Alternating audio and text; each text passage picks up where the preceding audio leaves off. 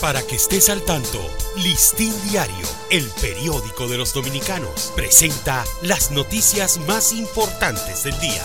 Buen día, hoy es jueves 28 de diciembre de 2023. La tasa de cambio ha registrado un movimiento alcista esta última semana. Ayer la compra de un dólar estadounidense experimentó una variación importante pese al anuncio de una estrategia integral en la plataforma de divisas mediante la cual se colocarán 200 millones de dólares en el mercado cambiario entre este mes y enero de 2024. El secretario general de la Organización Mundial del Turismo, OMT, Zurab Pololikashvili, felicitó ayer al presidente Luis Abinader y al ministro de Turismo David Collado por el logro de República Dominicana en alcanzar la meta de los 10 millones de visitantes, lo que calificó como un hito para el turismo dominicano.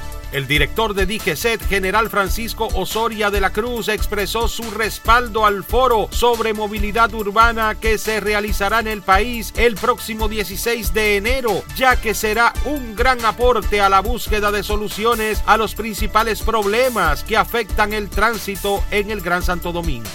La presencia de una nueva variante del COVID-19 junto a la circulación de otros virus respiratorios debe poner a la población a pensar en aquellas medidas iniciales que fueron efectivas durante la pandemia del COVID-19, sobre todo evitar las conglomeraciones, usar mascarillas en lugares cerrados y redoblar las medidas de higiene, sobre todo el lavado de manos. Aunque esta semana el país notificó la circulación de la nueva variante JN1 del COVID-19, las notificaciones de nuevos casos positivos del virus registraron disminución con relación a la semana anterior. El programa Parquéate Bien implementado por el Intran con el objetivo de mejorar el tránsito vehicular a través de la reducción de los tapones producto del mal estacionamiento en pocas calles del Distrito Nacional se les da cumplimiento. El Aeropuerto Internacional del Cibao recibió ayer el pasajero 2 millones del 2023, cifra que pone de manifiesto el avance y desarrollo que ha alcanzado esa terminal aérea. El juez del tercer juzgado de la instrucción del Distrito Nacional por segunda ocasión se abstuvo de conocer la revisión de la medida de coerción del ex procurador general de la República, Jan Alain Rodríguez, principal implicado en el caso Medusa.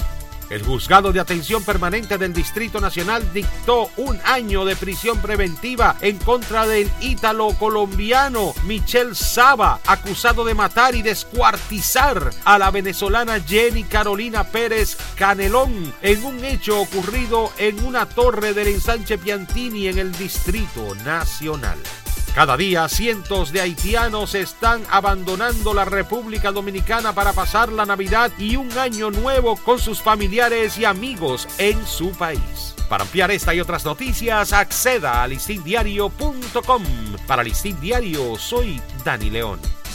Para que estés al tanto, Listín Diario, el periódico de los dominicanos, presentó las noticias más importantes del día.